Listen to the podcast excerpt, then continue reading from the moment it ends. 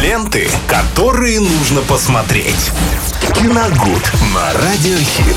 Классика кинематографа сегодня нас ожидает. От Виталия Морозова в рубрике «Киногуд». Как всегда, в пятницу встречаем. Да, всем здравствуйте, Лена, привет. Э, Ну, вы знаете, на этой неделе состоялась цифровая премьера картины «Невыносимая тяжесть огромного таланта», в которой Николас Кейдж сыграл самого себя.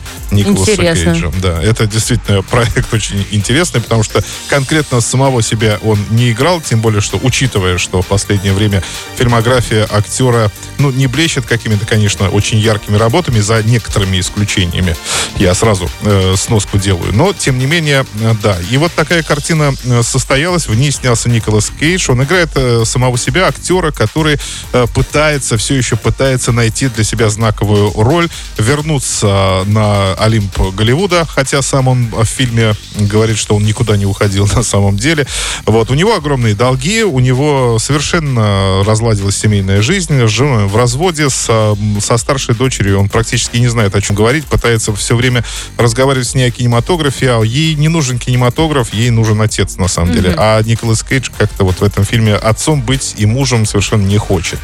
И, э, соответственно, растут его расходы, потому что он проживает в отеле и уже даже проживает в долг, он, в принципе, все деньги потратил. И вдруг э, к нему приходит предложение от агента э, съездить на удаленный остров э, и порадовать своего поклонника, очень ярко, очень ярого такого давнего поклонника, который владеет островом, соответственно, очень богат.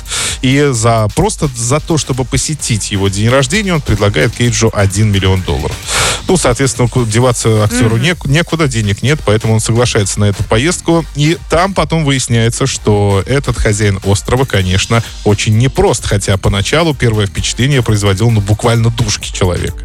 Э, Кейдж в него ну, прям буквально влюбился. Ну, ожидал встретить какого-то сноба э, богатого, чтобы он заставит его делать какие-то нелепые вещи, ну, то есть боялся такого. А это был, ну, совершенно такой милый, соверш- а, обычный человек, который смотрел, очень хорошо знает его фильмографию, они разговаривают о кино, но потом выясняется, что, конечно, этот человек не так-то прост. А, Николаса Кейджа перехватывает ЦРУ, который следит за этим хозяином острова, и просит его помочь им э, в специальной операции для того, чтобы захватить вот э, этого э, мужчину.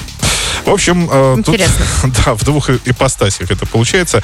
Но э, я начал рассказывать, в общем, это- этот фильм теперь можно посмотреть на цифровых платформах. И почему? Э, Потому что в этой картине очень много отсылок к прежним работам Кейджа. Именно к его классическим работам, начиная там от «Скалы» и, э, э, точнее, нет, э, начинает покидая Лас-Вегас и заканчивая скалой, и без лица, конечно, и воздушная тюрьма, ну вот все это там мелькает.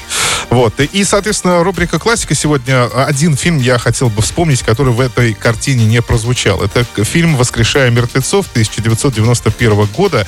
Это единственный фильм, в котором а, режиссер которого выступил Мартин Скорсезе вообще в фильмографии самого Кейджа. То есть Скорсезе он больше ни до, ни после этого никогда не работал. А Фильм рассказывает здесь о, о буднях э, медицинского работника, который ездит на скорой по ночным вызовам и буквально вытаскивает людей с того света. Собственно, отсюда и название этой картины.